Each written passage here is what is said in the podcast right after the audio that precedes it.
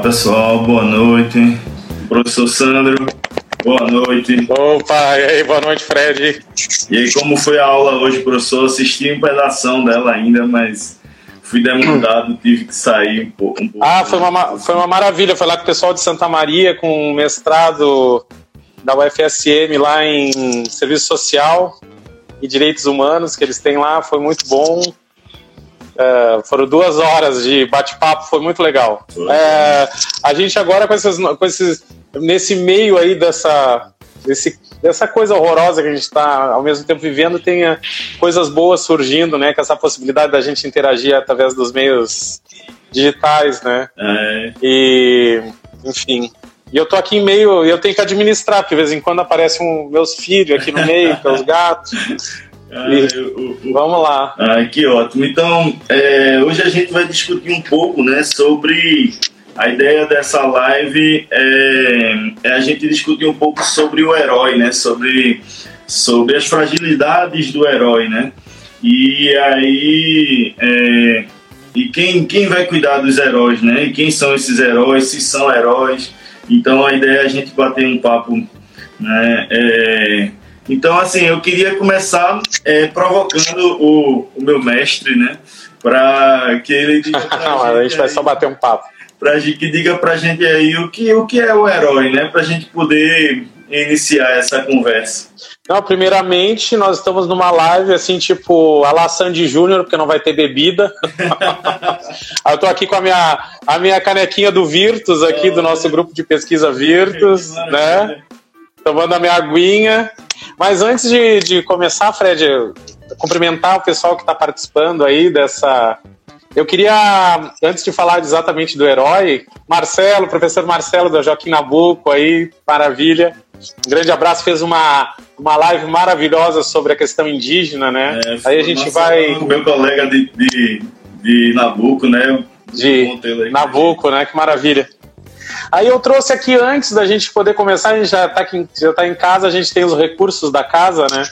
Eu trouxe uma uma coisa que eu trouxe do deserto do Saara, do Saara, quando eu tive lá num evento que eu fui uh, participar de um evento científico no Marrocos, e aí eu tive a oportunidade de, de, de andar por lá, né? E eu trouxe uma mão de Fátima, uma mão de Fátima. A Liana, olha a querida Liana aí, a mão de Fátima. Eu não sei se vocês sabem, às vezes a gente, a gente costuma ter, o pessoal usa em tatuagem, usa em brinco, as, as, o pessoal usa em um amuleto, né? Aqui ele tá com um olhinho grego, mas já porque já tá meio misturado já. Mas a história da mão de Fátima é que Fátima foi uma das filhas de Maomé, né? Interessante, uma das filhas. Sempre esse mágico que a gente vai começar falando do herói, né? O herói, os heróis gregos nos remetem ao, à Grécia antiga e esses semideuses, né? E a mão de Fátima conta a história que o, o marido de Fátima, né? Ele vai para uma guerra e ao sair da guerra, ela abraça o seu esposo e ao abraçar o seu esposo, ela ela lança um, palavras de força, de coragem, de determinação, para que ele possa vencer a guerra, né? E ao fazer isso, a mão dela fica marcada nas costas dele, fica marcada num dos ombros dele. E aí, quando ele volta da guerra vitorioso, a mão, a marca ainda tá nas costas dele, né? As costas dele. Então, eu acho achei interessante essa, essa história mágica um pouco, né? Porque eu espero que um, se verdadeiro ou não, eu espero que todos nós tenhamos muita, muita paz, muita harmonia, muita, muita força para enfrentar todos esses desafios que estamos passando, né? Mas eu acho que o Fred, Fred nos reporta o tema que a gente está fazendo nessa live dos heróis, né? O herói, a gente sempre quando fala do herói, a gente se lembra dos gregos, dos heróis gregos. Porque o, o herói, ele não é nem um deus, e ele não é nenhum mortal. Ele é, uma, é um híbrido entre, entre um. Ele é filho de um deus com um mortal. Ele é um semideus. Né? Então ele tem as características, essas características híbridas, né? Uh, uh, inclusive os heróis são educados pelos, pelos centauros, né? Na Grécia Antiga eles são, porque como eles são híbridos, eles só podem ser educados por um outro ser híbrido também, que é um, um centauro que tem metade do corpo humano e metade do corpo de um cavalo, né? Então, os centauros entendem essa. E os, e os heróis são aqueles que eles têm capacidade de fazer feitos excepcionais, feitos que estão para além dos feitos normais do, da, dos mortais comuns, né? Então aí a gente se lembra de Hércules, se lembra de Aquiles, né? Aquiles que foi personagem da Ilíada de Homero e, se, e a gente vai, né? Uh, Perseu. Então são são semideuses, né? São aqueles que juntam, que fazem essa união entre algo divino excepcional e eles têm como características excepcionais a força, a coragem, a determinação, a paciência, a, a quer dizer, eles têm elementos sobre-humanos, né? Então, isso seria um pouco daquilo que seria o herói, né? Desde os gregos. É, e isso é, é, nos remete muito, né? Principalmente agora, que, com essa situação que a gente está vivendo, né? De, a gente está ouvindo muito falar na questão de que são os heróis, né? Os heróis que estão, que estão é, nos, nos protegendo, que estão é, cuidando de nós, né? E assim, eu, eu, é, eu fico muito preocupado com, com essa mitificação do profissional, né? Porque, ao meu, assim, ao meu ver, quando você, quando você é, é, intitula ele de herói, é, você tira um pouco dele, né? Tira dele características humanas, né? E aí talvez você esteja colocando uma carga muito grande em cima de um ser humano que tem as mesmas fragilidades da gente, né? De qualquer um outro, né? E aí você termina que eu tenho, assim, eu penso por dois, por dois, duas óticas, né? Tanto na ótica da dessa desumanização, a, a, quando você é, cobra dele, né? É, sem que, por exemplo, se você se ele é um herói, ele não precisa ter condições específicas para executar é, a tarefa dele, porque ele faz coisas extraordinárias, né? Como o professor Sandro falou. Né? Então isso aí termina que você é, é, força demais, você bota uma carga muito grande em cima do profissional. Por outro lado, uma coisa, uma, uma, uma coisa que me preocupa muito, né? Porque a gente também vê muito essa questão com com a, o profissional de, tanto de saúde como de segurança pública, né, é que o herói, é, a gente quando se remete ao herói, ao herói moderno, né, a gente vê, né, quem é o, o herói moderno, né, os super-heróis, o Batman, o Superman e tal, né, alguém já viu algum desses super-heróis obedecer à lei, né? Então isso é uma coisa muito preocupante, porque o herói ele faz a lei, né? E, e os nossos, né, é, heróis eles são submetidos à lei. Né? Isso é uma coisa que preocupa, me preocupa bastante essa, essa mitificação, né? Porque a gente tem profissionais é, que o, devem, ser, devem ser vistos como profissionais, né? E humanos, com todas as. Sim, essa, essa, essa, essa expressão do essa expressão do herói que vem desde os gregos, ela é nada mais é do que uma expressão do desejo humano de superar a sua própria humanidade, né? Olha a Adriana entrando aí, a Adriana do Projeto Eureka. Adriana, queridíssima. E querida Adriana, uh, parceira nossa aí nas nossas atividades. É, é a expressão de um, de um desejo humano de superação, de, de que nós temos uma grande, uma, uma não capacidade de aceitação da nossa face humana. A gente tem muita dificuldade de aceitar a nossa face humana. A gente gostaria de ser heróis, né? Ou seja, imbatíveis, nós gostaríamos de não sofrer ou de não sentir. Ou, quer dizer, todos esses textos que a gente tem desde o, esses ideais projetados pelo mundo grego, pelo universo grego, expresso nas, nas histórias gregas, né? O Homero como um grande uh, escritor de, de, de, tudo isso, né, representante de todo esse desejo humano de sermos heróis, né, quer dizer, de não sermos atravessados pela nossa face humana, né, porque a humanidade seria a representação nesse contexto da nossa fragilidade. Da fragilidade. Né? Porque o que, que é o que, o que, que seria o Deus, o divino? É aquele que não tem fragilidades, é aquele que não tem necessidades que os mortais têm. Né? Então, o que, que a gente desejaria? A gente desejaria ter, não sermos humanos, sermos sobre-humanos. No uhum. entanto, embora esse desejo, embora a Karine entrando aí. Grande Márcio aí, do nosso, grande nosso... amigo Márcio. Agora a gente vai vendo os amigos entrando aí, daqui a pouco começam os inimigos também.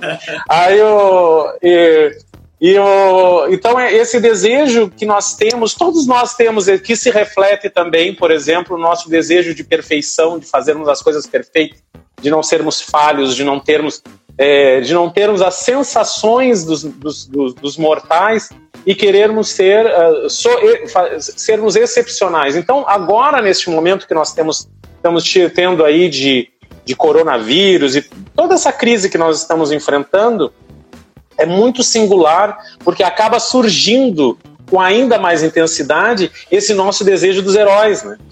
Esses desejos de alguém que venha uh, nos libertar, porque não, esqueça, não, vamos nos esquecer que nós estamos num fundo ocidental, um fundo ocidental cristão, uhum. que tem os seus heróis também, né? Os seus salvadores, a gente tem um fundo do salvacionismo, né? O salvador, aquele que chega para salvar, os messias, né? E aqui eu falo Messias da, da, da bíblicos, né? Não estou falando especificamente do, do, nosso Messias encarnado aqui. É. mas é eles, essa encarnação dos heróis, né? Como aqueles e se cruzando, né? Essa dimensão daquele que vem salvar, aquele que vem trazer a salvação, né? E que traz isso todo uma, um, uma, um eclipse do nosso lado humano, da nossa fragilidade, né? Então o, o, o Jean-Luc Carrière, por exemplo, escreve um livro que inspirou um pouco das coisas que a gente vai falar hoje, se chama Fragilité. Fragilité, e a palavra francesa fragilité, onde ele vai expressar essa, essa nossa nosso tendão de Aquiles, né? Aquiles era aquele que tinha, tinha no tendão a sua fragilidade. Quando ele foi flechado no tendão, ele perde a força, né? Como o Sansão, né? Sansão é aquele que quando cortou o cabelo, corta-se, Dalila corta os cabelos de Sansão, corta a sua, aí já dentro do, universo semítico, né, das lendas semíticas, ele corta o seu elo com o divino, então ele se torna só mortal, né? Ele se torna sem o elo com o divino. O, o divino é aquele que nos daria toda essa dimensão de força excepcional. Então veja, a gente na verdade no Fragilité de Jean-Luc Carrière, o que, que ele expressa? Esse esforço da condição humana de mascarar a sua fragilidade. Nós não gostaríamos de sermos frágeis. Nietzsche escreve um livro que é maravilhoso que chama Humano Demasiado Humano. A gente não gostaria de ser tão demasiadamente humano assim. Né? É, até o sistema capitalista não gostaria que a gente fosse tão demasiadamente humano, né? Seria tão bom para o capitalismo se a gente não tivesse, é, não precisasse dormir, não precisasse né, se divertir, não precisasse ter o, a, a, as coisas, acesso às boas coisas da música, a gente fosse só um instrumento do mercado, né, é, do capital. Então, a, essa dimensão do herói, ela é uma arapuca para nós também. Então, obviamente, que, né, então a gente tem os amigos aí, a gente vem trabalhando agora com o pessoal da, da os policiais, né, o pessoal da segurança pública, os agentes da segurança pública, e agora a gente está vendo os enfermeiros, os médicos, os técnicos, né?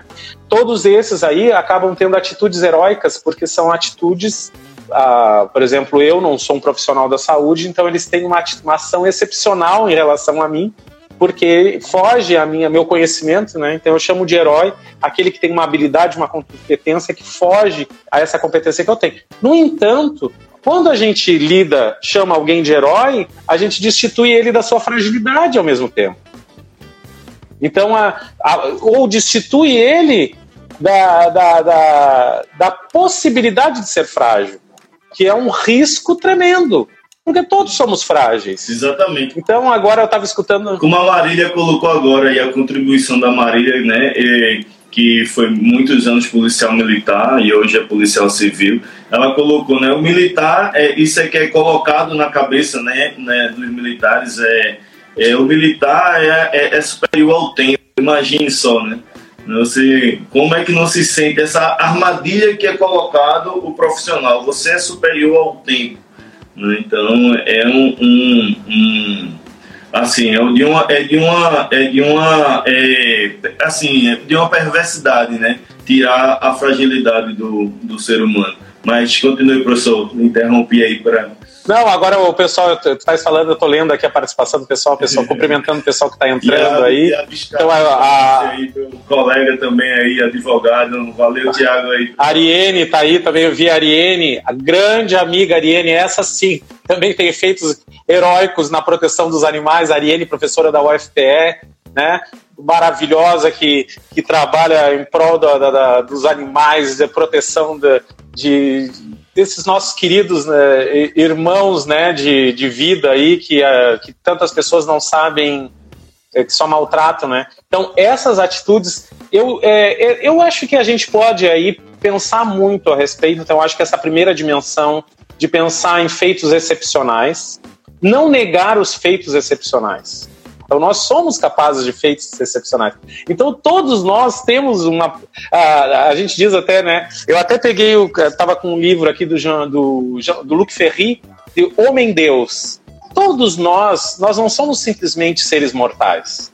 Nós temos capacidades que nos lançaram também para o transcendental, para o metafísico, a capacidade de fazer filosofia, quer dizer, de superar a mundaneidade, quer dizer, nós não somos seres achatados aos instintos, nós somos seres que criamos, que inventamos a nossa realidade. E ao, ao, criar, a gente é quase como se a gente se aproximasse do divino em relação a isso, né? A gente tem uma capacidade de invenção, de criação, de criatividade, e nisso temos a capacidade de transcender a capacidade da transcendência, quer dizer, ou seja, uma capacidade de irmos além do achatamento comum. Os animais, alguns deles podem se aproximar disso, mas nossa, na nossa própria condição, a gente transcende ao trivial. Podemos então nisso a gente mostra também a nossa dimensão híbrida, né? Uma híbrida entre uma dimensão mortal que é frágil e Jean-Luc o Jean-Luc Carrière chamava atenção da nossa fragilidade, fragilidade que a gente tenta esconder a todo tempo. A gente tenta esconder que é frágil. Né? A gente quer aparecer que a gente sabe tudo, a gente quer parecer que a gente é, pode tudo, a gente quer a, a, que a gente é incapaz de sofrer alguma coisa, né? Karine tá, a Karine está chamando a atenção aqui de chamar o herói na questão da dimensão dos relacionamentos abusivos, né? Então, às vezes, a gente acha que até nos relacionamentos abusivos que aquilo não vai acontecer com a gente, né? acha que a gente, a gente não, não vai sofrer porque a gente vai conseguir driblar a, a, a toxicidade do outro, né? Então, a gente reconhecer os nossos próprios limites, as nossas próprias incapacidades, as nossas próprias é, necessidades, isso também é reconhecer a nossa fragilidade. Mas nós somos seres de capacidades excepcionais também. Né? Alguns chamam essa capacidade excepcional uh, de atos de, de, Aqui vai ficar meio bíblico, assim, de santidade. A, a palavra santo, por exemplo, do, vem de sanctum. Sanctum, que, que sanctum ou sanctorum, né? Sanctum. Sancto quer dizer o intocado. O intocado. Né? Então, nós temos a capacidade de realizar certas ações que são intocadas pelos nossos medos, pelo nosso egoísmo, pela nossa vaidade, por exemplo. Isso eu chamo de ações santas. Eu posso chamar de uma ação santa. Então eu estava dando, por exemplo, um curso para o pessoal da Cruz Vermelha e do, a, dos Médicos Sem Fronteiras. Eu dei um curso para os Médicos Sem Fronteiras e eu chamava atenção. Veja, tem um profissional da saúde que termina o seu curso, podia estar tá fazendo aí uma residência em em, em alguma coisa para ganhar muito dinheiro e resolve ir para um campo de refugiados, para uma região onde está tendo uma pandemia, uma epidemia e por aí vai, e vai lá e se arriscar, né? Então ele não, ele, ele se lança quase num ato heróico ou um, quase um ato santo. Por quê? Ah, os seus medos, as suas fragilidades, naquele momento não o tocam, né? Mas isso não significa que ele, ele deixe de ser frágil. Então a gente vive com essa essa quase dicotomia, essa quase. Ó, o Cleonildo aí entrando, amigo Cleonildo Cruz. Normanda, Normanda, querida Normanda, Savat, tu vai bien, uh, amiga francesa. E aí a gente vai entrando nesse, nesse contexto dessa dubeidade que faz parte de nós. Quer dizer, uma parte com capacidades excepcionais e uma capacidade humana de fragilidade do outro, né? O detalhe é a gente não desconhecer nenhuma dessas duas faces. Então, quando a gente cobra de um agente de saúde, por exemplo, que ele tem um ato heróico esquecendo da sua fragilidade, a gente não precisa, por exemplo, uh, criar os instrumentos para eles, por exemplo, ter os EPIs, que a gente fala, né? Uh, Arthur, Amorim aí entrando também aí, bacana. Então, tu vê, é a mesma coisa é o policial. Certamente, muitos policiais, os bombeiros, os amigos bombeiros, por exemplo, que tem todo uma, uma, um, uma, um ato, ato imbuído de algo excepcional, né? uma coragem, uma determinação, uma força. Só que ele tem que reconhecer a sua fragilidade e se apoiar agora na técnica que vai protegê-lo. Sem a técnica, sem os recursos da inteligência, que vem, na verdade, a proteger, a zelar pelo reconhecimento da sua fragilidade, ele pode ter, imbuído de uma, uma personificação heróica, ele ter uma, um ato desastrado, né? Então, só para si como para os outros. Grande Moésio aí também online com a gente. É, professor, eu, eu, isso me chama a atenção muito no, na relação entre, entre os próprios profissionais, né? Agora puxando aí um pouco a sardinha para para brasa, né? Para minha brasa aqui, para o lado da segurança pública, né?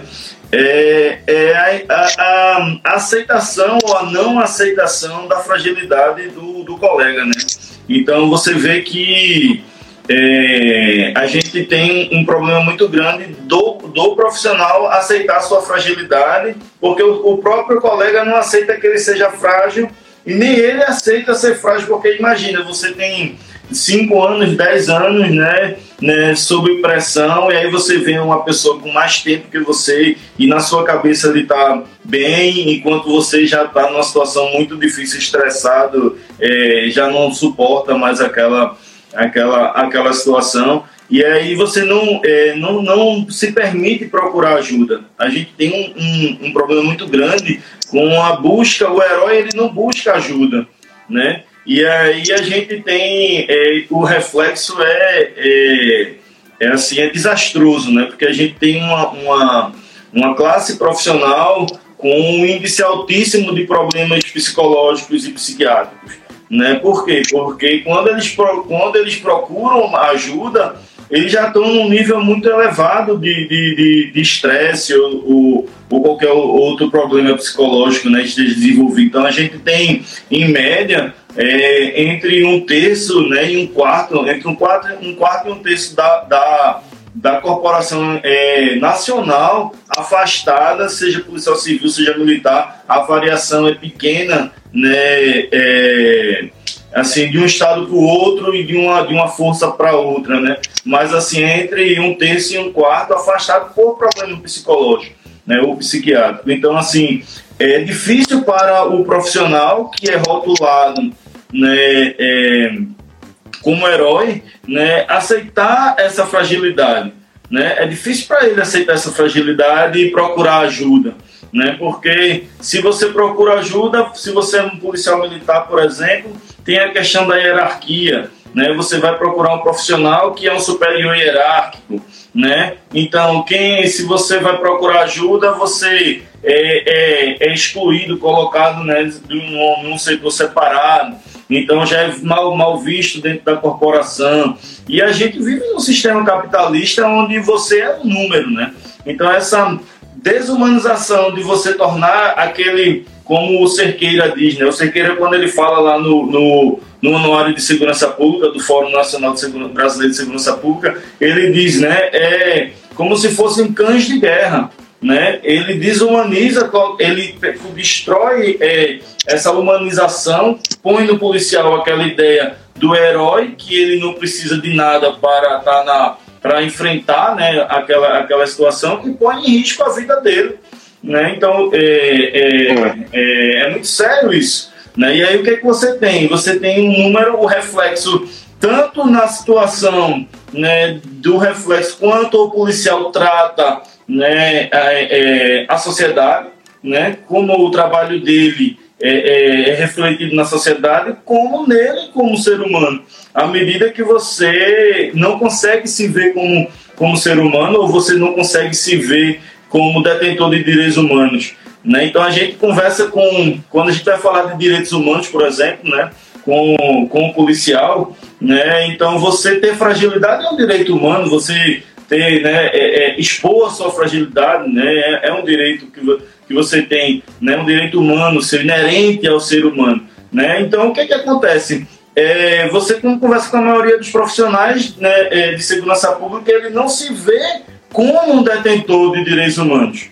Né? Então, eu, eu sempre levo essa reflexão quando a gente está conversando com os profissionais de segurança pública, é que como é que você vai garantir você como um, um, um dos principais garantidores de direitos humanos, né, é, se você não reconhece né, o seu direito humano. Né? Então, você, a, a você é negado o direito. Né? É, quando você desumaniza um policial, você tira direitos constitucionais dele, por exemplo, como profissional. Como profissional né? Então, é, o, é, o, policial militar ou policial civil né, é, não pode fazer greve, só um exemplo, né?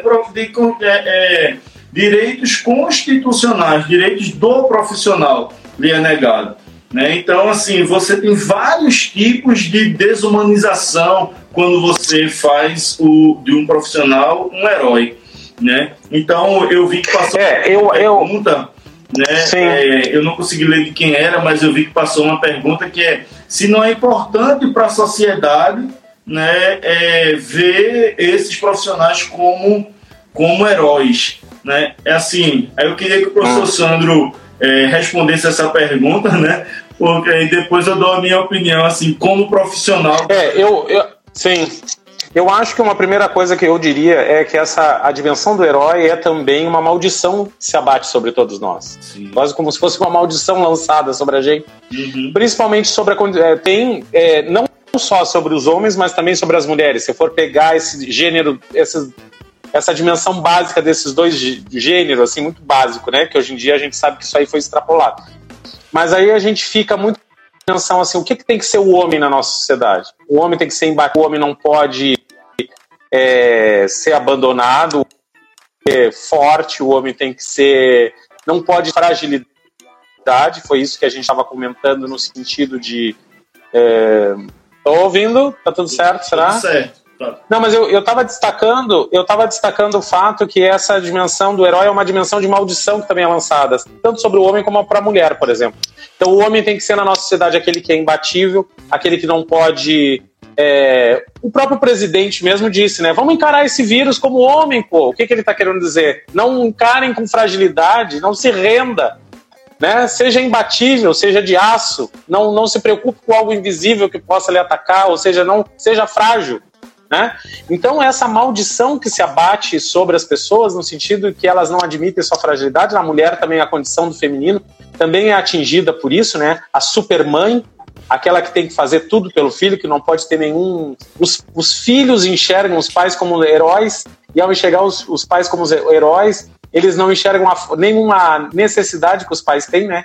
Por isso que o filho só tem desejo, ele só quer ser atendido, ele não vê que os pais também têm direito a, a ter o seu tempo, que tem que descansar, que também estão cansados, o filho não vê isso, porque os pais são heróis. Porque o herói não tem essas necessidades. Então, quando a gente pensa nas necessidades daquele que cuida, por exemplo, que é isso que estava chamando atenção. Quer dizer, nós temos um, uma corporação, por exemplo, falando especificamente da polícia, tipo, a maior, maior parte são homens e a maior parte homens que daqui a pouco estão tudo com problema eh, psicológico, né? Afastamento, né? De por, por depressão, por altos índices de suicídio, alcoolismo, uso de drogas, pessoas que para que não que não para suportar o peso da realidade acabam buscando outras estratégias, porque é mais fácil aceitar essa degradação, aceitar esses caminhos, do que a vergonha de ter que procurar ajuda com um psicólogo.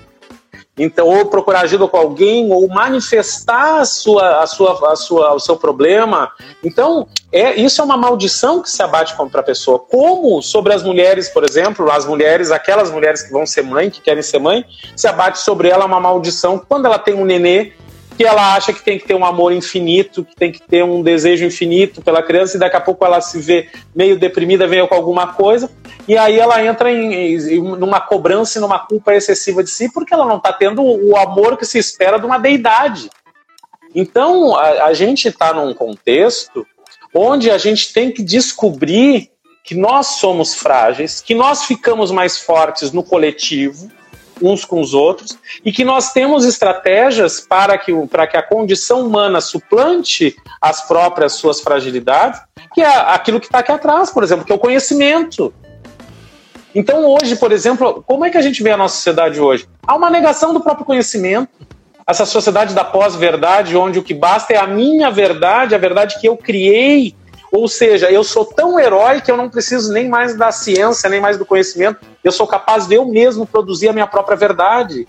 Então vejam que tá é, é essa maldição que se abateu sobre todos nós, que nos, nos, nos coloca em, em risco, porque nós não somos heróis, nós temos atos, podemos ter momentos de heroísmo, momentos de muita coragem, de muita força, de muita determinação, mas nós temos o nosso tendão de Aquiles o tempo inteiro nos lembrando que nós somos seres frágeis. Então, quando a gente desperdiça essa dimensão, os elementos protetores. Então, por exemplo, eu agora fico abismado. Como é que a gente pode sair na rua e encontrar tanta gente as, as, não respeitando o isolamento, não é, é, que os médicos estão aí indicando, os médicos, agentes da saúde, epidemiologistas, estão indicando, fique nas suas casas, olha, blá, blá, blá. e as pessoas, não, isso não vai me atingir, isso não vai acontecer comigo, isso não vai me pegar, porque todas elas têm algo que quase como se as blindasse, elas não acessam a, a, a fragilidade que as contorna.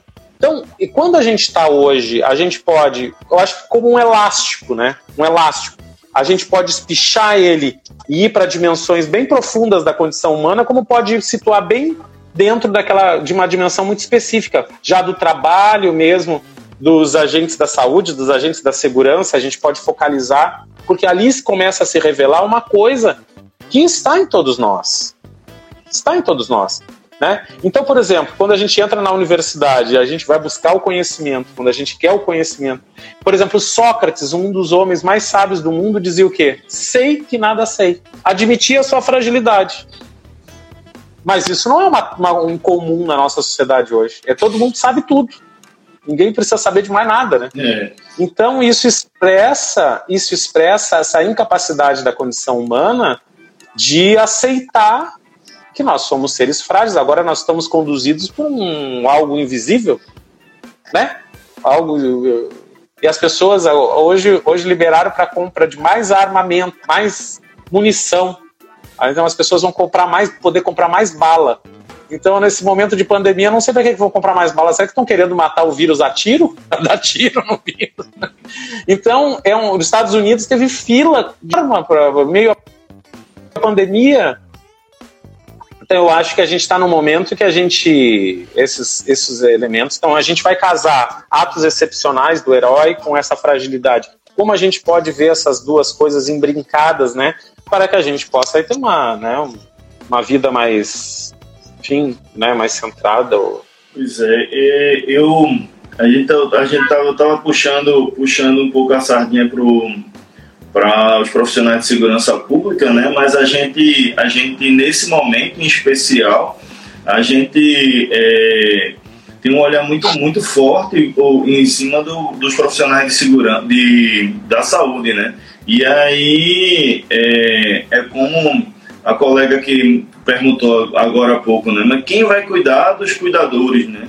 Quem vai cuidar da saúde deles, assim, da saúde, do apoio psicológico para, para E também a fragilidade e lidar com. Porque é, esses, esses profissionais, abração aí, abração a, a, a Tâmara aí, muito bom ter com a gente, você com a gente hoje. É, valeu, Rodrigo.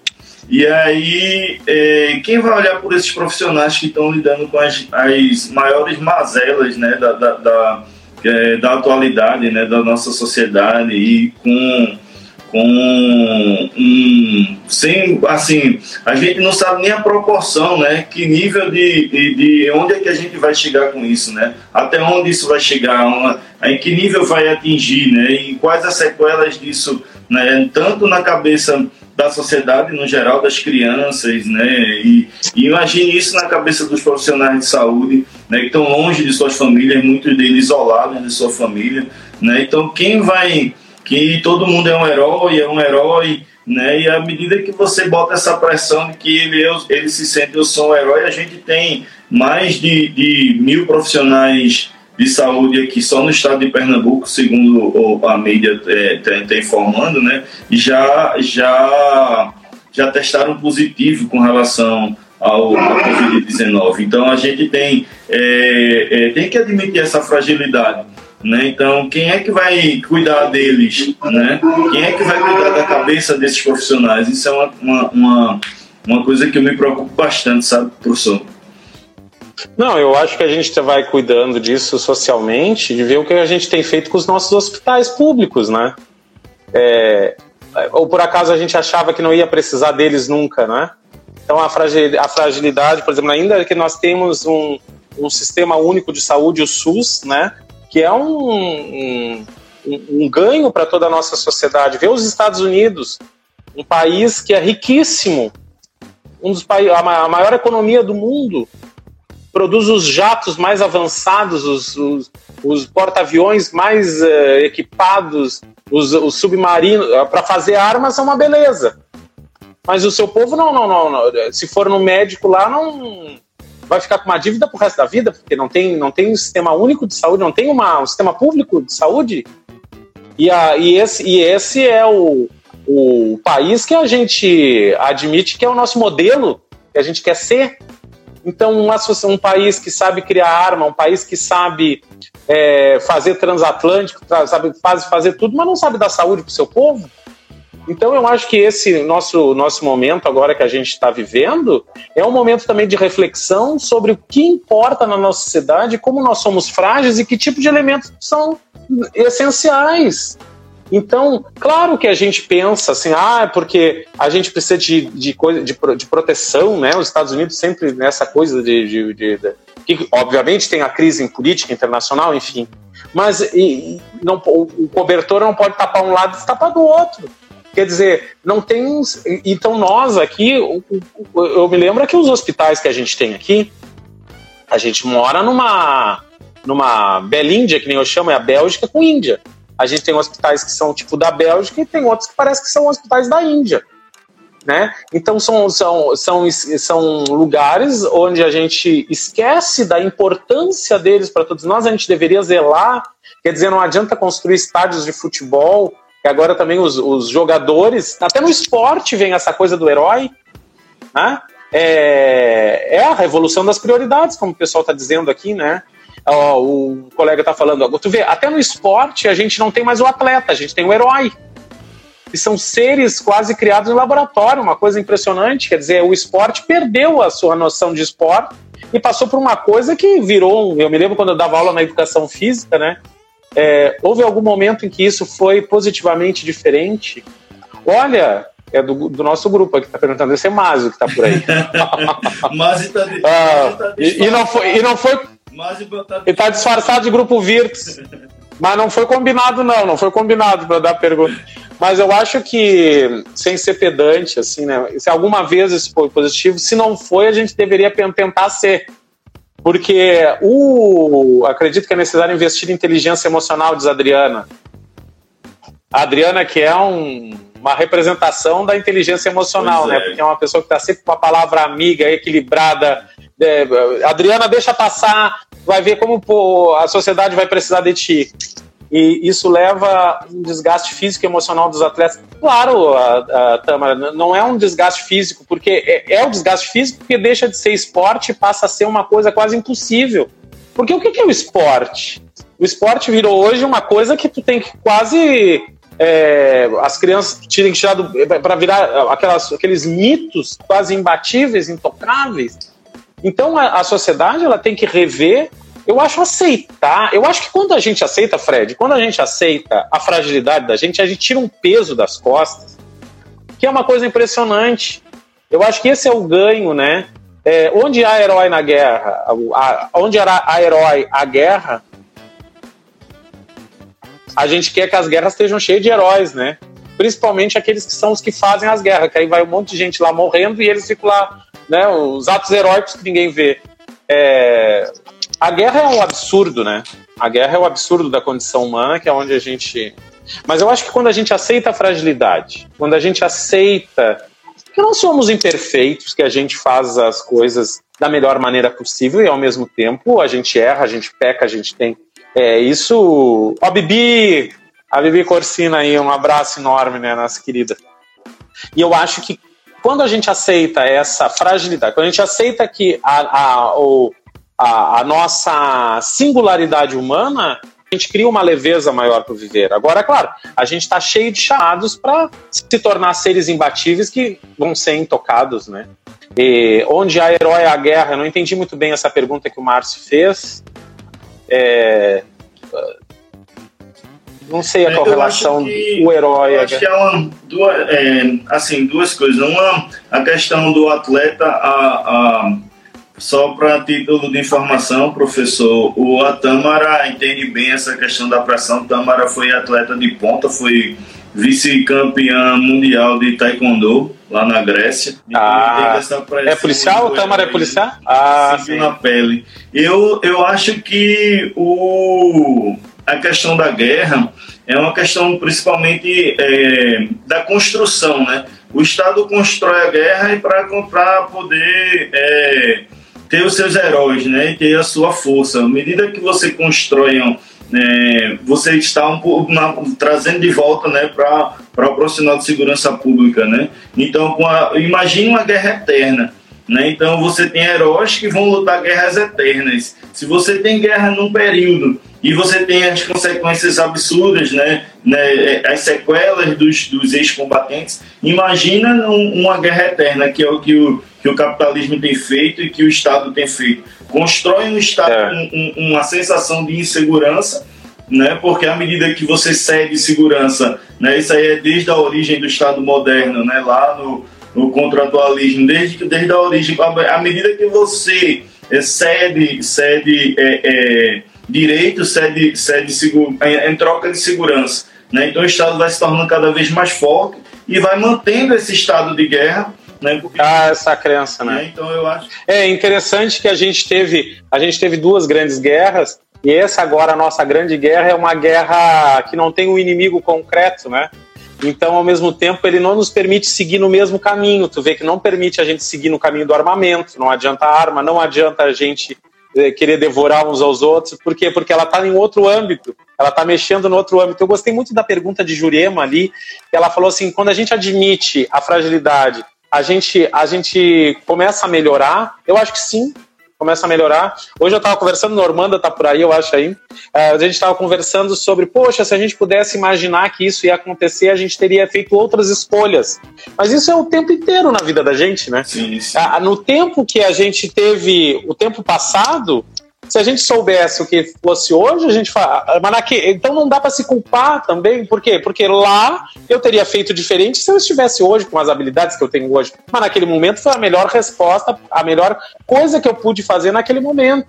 Então, quando a gente aceita que nós somos seres temporais, seres falíveis, seres que respondemos conforme a, o trânsito da vida, a gente vai tirando também esse peso sobre as nossas costas, né? Que, o, o, o, o Márcio está perguntando aqui. Exemplo, nas academias de polícia fala-se muito da guerra das drogas. Ah, eu acho que isso aí o, o, o Fred pode responder melhor, né?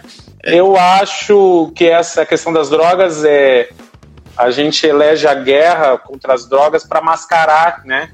Outras coisas também, né? É, na verdade, eu acho que, que, que eu acha, muito. Eu, assim, respondendo a segunda metade, eu chego já no Márcio aí. A segunda metade da, da pergunta de Ju, né, que ela pergunta, ajuda a melhorar os, os, serviços prestados? Eu acredito que sim, porque à medida que você se humaniza, né, você, você, a relação com o outro, você enxerga em o outro, né, o altruísmo, né, essa questão da empatia com o outro, né, à medida que você assume sua fragilidade, você é humano, você é igual ao outro, e aí eu acredito sim que, que melhora na prestação do serviço, né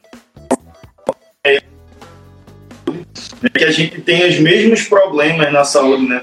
Que é a questão da sensibilidade, da perda da sensibilidade, né? Com o outro, né? Então, a partir do momento que você enxerga o outro, né? Como um semelhante, eu acho que ajuda sim a questão da, da de melhorar os serviços. Agora, com relação ao, ao, ao que o Márcio está dizendo, né? É, é para manter, eu vejo como, como a forma de manter esse estado de, esse estado de guerra. Né? Eu acho que você declara guerra às drogas, o termo guerra né, é justamente para para continuar, né, para fortalecer esse estado de guerra e assim o Estado ele sempre na história da humanidade sempre tem um inimigo a combater, né? Você vê que a criação seja ele étnico, étnico, racial, né, político, a história é combater o inimigo, né? Então você coloca o, o, o, o profissional, né, em estado de guerra, declara guerra às drogas, as drogas são um pretexto né, para manter o Estado, manter o estado de guerra. Né? Eu vejo dessa forma, Márcio. Né? Não sei se eu consegui. Né, é... é... eu não tenho. Eu sempre, quando entra nessa dimensão de falar sobre as drogas, eu acho que tem que sempre ser alguém muito especializado que trabalha com pesquisa específica sobre isso, porque eu acho que sempre são elementos que, muito complexos né, para a gente entender. Mas eu acho que eu acho que a colega ali, agora que passou a pergunta, ela disse assim: quando a gente fala no herói, ou quando fala nessas dimensões ideais, isso mascara os nossos tendões de Aquiles, né? Sim. Esses tendões de Aquiles que são as nossas fragilidades sociais. Quer dizer, tu tem São Paulo hoje, com 25 mil pessoas em situação de rua, né? Em situação de rua. Isso, isso, e a gente não quer reconhecer essa fragilidade, como a gente tem uma Cracolândia em São Paulo, como a gente tem o um problema das drogas, é, do, do modo geral, e aí a gente não quer olhar para essa, essa, né, essa, essa, essa dimensão, a gente não quer olhar, vai relegando, e ao relegar aquilo vai tomando uma proporção, vai tomando uma proporção. Veja, nós estamos agora, a gente, a nossa casa do herói e a fragilidade. Nós estamos num, num estado que exige heroísmo mas não, o que nós temos de pessoas, então a gente, todos nós temos que lavar as mãos, ou com álcool gel, né? É, desinfectar. E aquelas pessoas que não tem nem sabonete. Outro dia a gente estava falando, a gente estava vendo na, na reportagem, pessoas que compram um sabonete por mês. Não tem água na sua casa. Entendeu? Algo, algo que nos proteja, pelo amor de Deus, não, que esse, esse vírus não se abata é, é, porque vai ser um, um, um, drama nessas comunidades. Mas isso não é de hoje, né? Isso não é de agora. Isso não é de, de, de ontem. Há quanto tempo essas pessoas. Eu estava me lembrando aqui, agora aí mostrando também algumas coisas. Hoje eu mostrava na o livro do Zygmunt Bauman, que é a, a Vidas Desperdiçadas, né? Vidas desperdiçadas que ninguém quer. Nem sei onde eu botei já esse livro vidas desperdiçadas, ninguém, ninguém uh, quer saber dessa, dessas, dessa. Ah, vidas desperdiçadas do Zygmunt Bauman. Ninguém quer saber dessa, dessa, dessas necessidades dessas pessoas. Então, veja, é, é, a, a gente tem que fazer dentro de tudo isso crise. A crise é, a gente tem que olhar pelo seu lado também positivo. Não é que a gente vai querer ver o mundo cor-de-rosa, né? Aqueles assim que no meio dessa pandemia aí, esses pessoal, da, os atletas da felicidade, que agora é, seja feliz, não fale coisas negativas. Não, tudo bem, a gente também não, não quer um negativismo, né? O espírito de porco, aquela pessoa que só fala coisa negativa. Eu sempre gosto de dizer para meus alunos: você tem o espírito crítico ou tem espírito de porco? É coisas diferentes, né? Então, claro que a gente não vai virar no negativismo também, mas a gente não pode cobrir o sol com a peneira. A gente tem que olhar para essas, essas dimensões que nos cercam, essas, essas questões sérias que estão entre nós, e que agora, com a própria dimensão do, do, do, da, do problema do vírus, da, do coronavírus, vem expor a, sociedade. Eu espero, eu, eu como filósofo, eu não tenho assim grandes esperanças que a sociedade vai, vai ter um novo alvorecer da sociedade. Eu acho que ela ela vai ser chamada a reconfigurar-se, mas o desejo de voltar, a gente tem uma força de imantação para voltar para o status quo muito forte, né? Para não encher, porque a crise do grego é crinos. Crinos, entre outras coisas, quer dizer discernimento, saber discernir, selecionar, escolher. Então, quando a gente está no momento de crise, seja individual como coletivo, a gente está no momento de escolha, de escolha, de discernimento. Agora, que elementos de discernimento nós temos?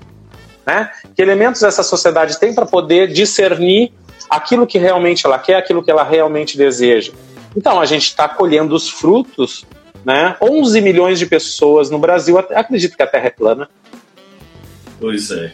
é. Então, que educação foi essa? Esse descaso com a educação, quer dizer, tem um professor, hoje eu estava dando esse curso no Rio Grande do Sul, os professores sem receber. Professores que receberam o 13 terceiro salário deles é, é, é, em 12 vezes o 13 terceiro salário. Aí então, quando a gente entra agora com uma sociedade que precisa do conhecimento, uma sociedade que precisa do conhecimento, inclusive, para não deixar a pandemia tomar conta, aí a gente não tem o conhecimento que a gente precisava. Né? A gente tem um total desconhecimento das pessoas, das regras básicas, de coisas básicas, como tem um problema básico da, da, para o próprio saneamento básico. Que, então, essa, essa sociedade que olha para o futuro sem olhar para sua, sua fragilidade presente. Então, a, o Walter Benjamin descreve Ângelos Novos, um, tem um quadro do Paul Klee que se chama Ângelos Novos, e o, o Benjamin fala um pouco sobre ele. Anjos Novos é um, é um quadro de um anjo do Paul Klee, onde ele está com os olhos arregalados, ele ele está com a boca arregalada, ele não tem pálpebra, então ele está com os olhos arregalados, a boca aberta, e ele está com as asas abertas, é como se ele tivesse de costas para o futuro, ou seja, ele está enxergando o passado, e tem um vento que sopra nas asas dele, que é o vento do progresso, que está levando, levando ele para o futuro. Ó. Mas ao levar ele para o futuro, ele vai olhando o que vai ficando para trás. Entendeu? Então ele está apavorado com o que fica. Claro que quando a gente está olhando para o futuro, impulsionar, não, isso aqui é o progresso, isso aqui é bom para nós, a gente vai indo, não vai vendo o desastre que está para trás. Então o Paul Klee chama atenção dessa necessidade de olhar, né? A, a ciência sucateada, lembra o digo aqui, é, é, ciência. Por exemplo, a gente tem batido agora, a gente está precisando dos testes. As universidades eram para estar tá a pleno vapor com seus laboratórios. Aí tu chega tirando alguns laboratórios, por exemplo, o LICA, né? O professor José Luiz, lá do LICA, da, da Universidade Federal de Pernambuco, que tem o, o, seu, o seu laboratório sustentado muito pelo dinheiro internacional, né? Tem apoio nacional, mas muito pelo internacional. Se, se fosse depender só das coisas de, do, do dinheiro nacional, estava parado, porque o Ministério da Educação acabou cortando muita coisa, né? É, cortando a maior parte do, do, dos equipamentos, e agora que a gente precisa dos equipamentos funcionando fazer o teste, não tem. Mas eu não sei se o Fred quer puxar. O vírus está arrancando as máscaras da sociedade, a verdade é essa, tá? Pois é, e, ah, e, A verdade, não só da sociedade, das pessoas, a hipocrisia pessoas, que nos ronda. A gente né? está vendo o quanto que, é, que a educação está fazendo falta, né? Porque isso é uma preocupação que independe de, de classe social, de, de, de, de renda. Né? A gente vê né?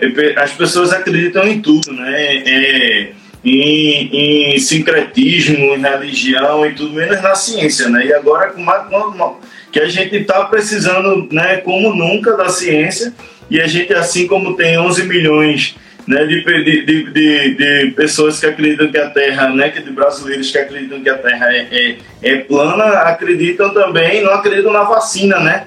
Então, é, eu quero ver agora essa situação, se você não acredita ou não acredita na ciência, vai ficar esperando o quê, né? Então, isso é falta, né, a gente vê com o quanto que a gente está, o problema que a gente tem na base, né? né a fragilidade e os adeptos na educação, né? E, e, e os profetas do, do, contra a vacina? Pois é. Dentro da própria universidade. Eu queria agora que eles se pronunciassem, porque agora tudo que a gente está esperando é uma vacina contra o vírus. Aí estão bem quietos. Sabe, esse tipo de, de pronunciamento populista, que ele encanta algumas pessoas, porque ele responde, por exemplo, hoje, se nós formos dizer, eu gritar aqui pela janela, não existe vírus, isso não existe, isso corresponde ao muito do desejo das pessoas, as pessoas vão se agarrar nisso é, a, essa das vacinas é tão absurda quanto o terraplanismo. É, é o mesmo, é, é o mesmo, grupo, bolo. Né? É o mesmo grupo, só. É o mesmo. então a gente, a gente, esse pessoal da vacina, isso é criminoso.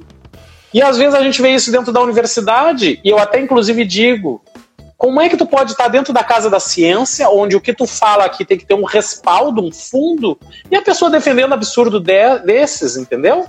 Então, eu, eu fui candidato a vice-reitor da universidade no início do ano passado. Eu disse: eu não vou ganhar, porque eu não sou capaz de aceitar uma coisa dessa.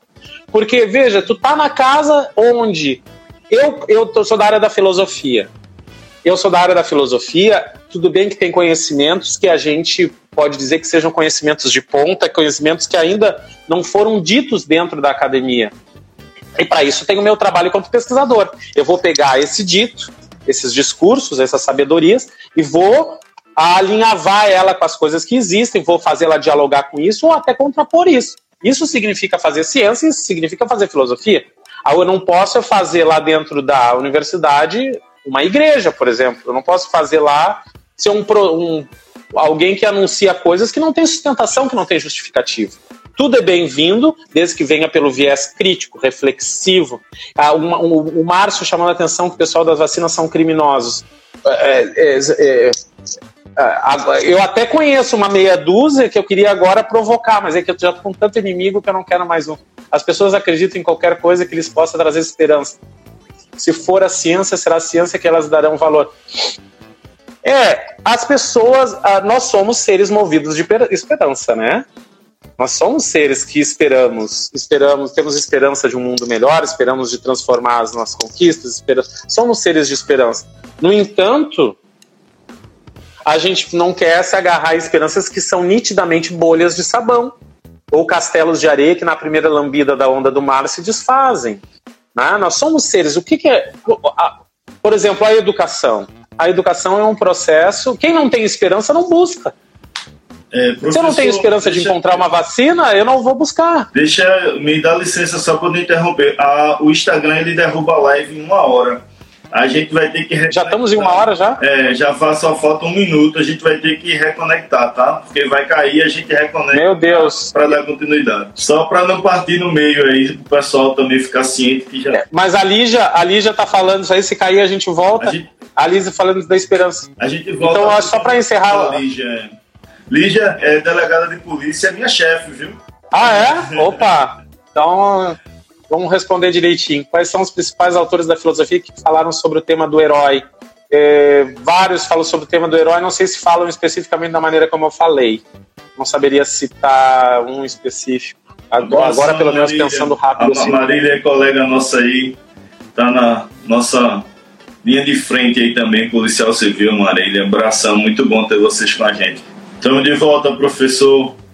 Vamos continuar respondendo a Lígia para a gente finalizar. Né? É, a questão da esperança, né? E que, retomando a, a, o que Lígia falou, é que, na verdade, o ser humano, né? Pelo que eu entendi, ela, é, é, ele, ele se apega àquilo que lhe dá esperança, né? Que se for a ciência nesse momento, né? Que eles vão se apegar com a ciência, se não for a ciência ele se apega com o que lhe, lhe, lhe dê esperança, né? Então, eu acho que foi por aí. A Nicole aí, um abraço para Nicole. Por onde tu andas, Nicole? Deve estar no interior, professora Nicole, querida. Não, a gente falava da esperança. A esperança move a condição humana, né? Então, sem a esperança, a gente não buscaria, né? Sem a esperança de poder encontrar, a gente não buscaria. A gente busca. Giselda, um abraço. Giselda Guerreira, fica um beijo, depois eu vou te mandar, vou te ligar. Sem a esperança, a gente não busca nada, né? Então a gente está sempre. Nós somos seres esperançosos, né? De esperança, de poder. Eu tenho esperança de que a gente possa, através do conhecimento, construir uma sociedade mais justa, mais ética. Isso faz com que eu permaneça na área do como professor, né, trabalhando direitos humanos, Fred também e outros aí. A Nicole dizendo que está em terra Serra Talhada, ó. Amanda está ligada com vocês e nós também. Aí que coisa boa, Nicole, uma guerreira lá trabalhando lá no em Serra Talhada, né? Mande um beijo para Christopher. CJ, né? É, aquele Christopher foi, foi é norte-americano, foi me orientando. É, na intimidade é CJ, só eu chamo, só eu que fui o ex-orientador chamo de Christopher. Mas então, Fred, quer, então eu acho que é isso. Eu acho que a gente eu acho que nessa live, né, primeira live aqui de, né, de não é Sandy Júnior, mas é Fred San, é, a gente falando sobre a questão do herói, né? Então esse herói, essa capacidade de nós temos de atos excepcionais, todos nós temos capacidade de atos que transcendam ordina, o ordinário comum, né? Então é sempre o ordinário. Né? A gente não diz assim, ah, essa pessoa é uma pessoa ordinária. A gente pode dizer um pensamento ordinário. ordinário tem a ver com a ordem do dia, aquilo que tem a ver com a ordem do dia, que é já sem valor nenhum. E nós queremos um pensamento extraordinário. Eu sempre digo para meus meus alunos, né? O que a gente busca é o extraordinário, assim como Leonardo da Vinci buscava genialidade, né? A gente uh, busca algo, a, Isabela, beijinho, depois te digo. É, a, busca o excepcional, o extraordinário, aquilo que está para além da hora do dia, né? Então isso para alguns isso a gente chama de ato heróico, né? Algo é, que transcende a obviedade das coisas, algo que tem uma nobreza, uma altura, uma elevação, que é o que a gente está precisando na nossa sociedade, algo que tem uma altura, uma elevação, né? Que saia da, da sem, no entanto, sem, no entanto, desprezar a fragilidade que nos constitui também. Em todas as suas dimensões, físicas, espirituais, cognitivas. Isso.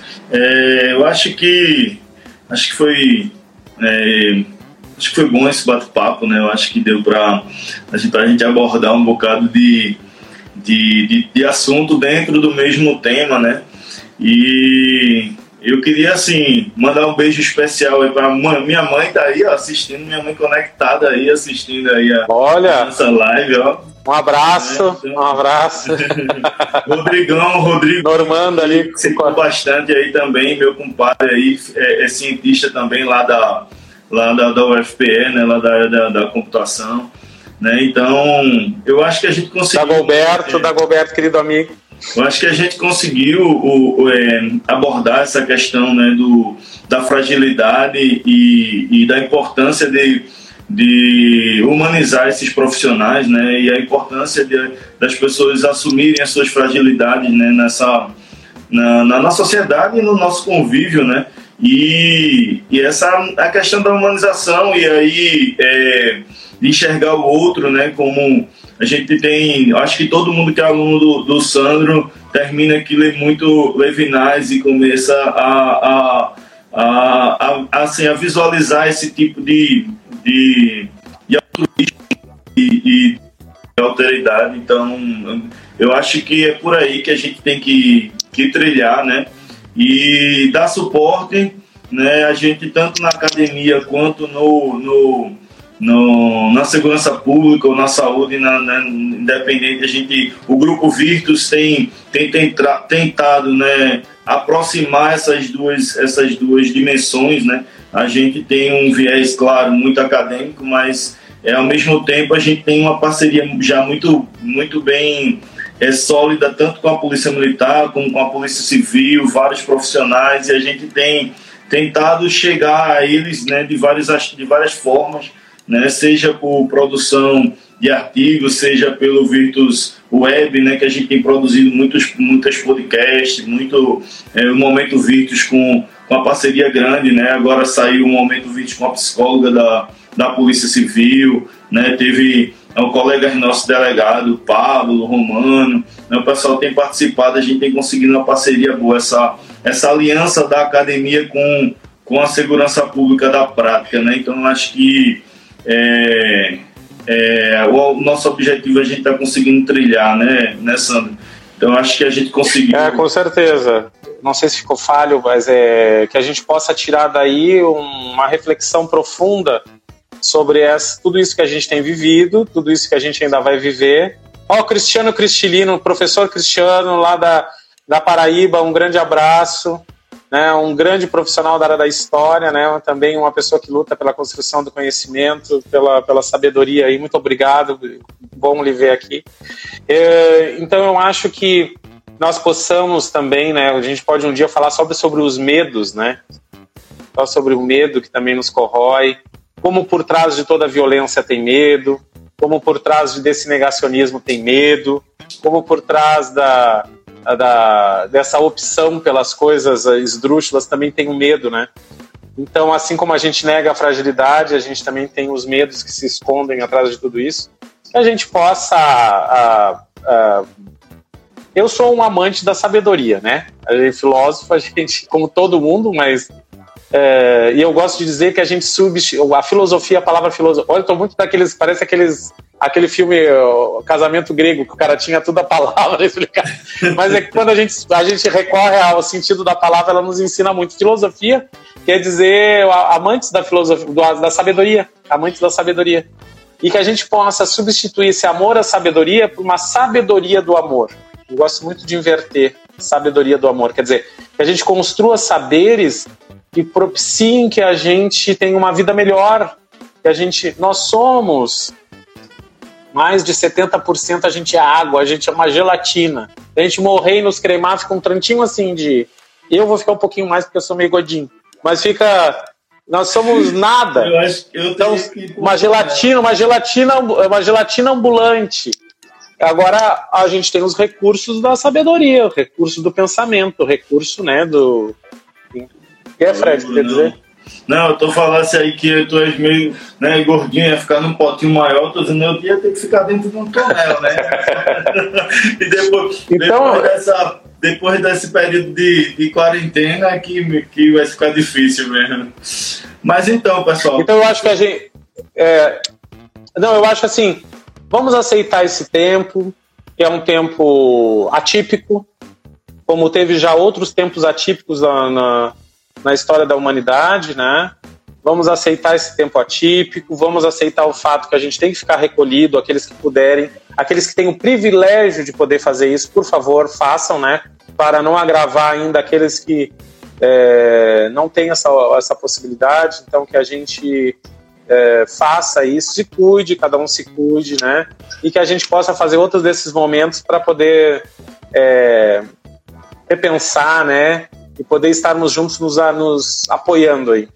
Pois é, professor, muito obrigado aí pela parceria, né? Pelo, acho que é, acho que nós, né, como eu tinha dito, atingimos o, o nosso objetivo e, e é muito bom ver, ver ver todo mundo participando, ver que todo mundo né, faz, mandando suas perguntas. E essa foi a primeira live, vamos dizer, foi a live piloto do Grupo Vitos, aí, em parceria com, com a Uninabuco, né? Então a gente está também mais uma parceria do, do Grupo Vitos com a, né, é, com, a, com a Faculdade Joaquim Nabuco. Né? Então vamos lá, eu acho que essa é a primeira de muitas que, que, a, gente, que a gente vai fazer. Né? Então é, professor, muito obrigado, muito obrigado a todo mundo que participou. Espero que vocês tenham gostado. Fiquem em casa, né, aqueles que puderem, e qualquer coisa a gente está aqui à disposição. Abração. Abração. Estou tentando fazer um, um print screen da tela aqui. abraço. Valeu, pessoal. Um abraço. O Virtus Podcast é uma realização do Grupo de Pesquisa Virtus da Universidade Federal de Pernambuco. Tem o apoio da Pró-Reitoria de Extensão e Cultura da Universidade Federal de Pernambuco e do Instituto Maria da Penha. A direção é de Sandro Saião, o apoio de produção Luiz Soares, edição Bruno Silva e Carlinhos Vilaronga, arte da capa Isabel Chará e Nina França, publicado pela Nabê Podcast Network.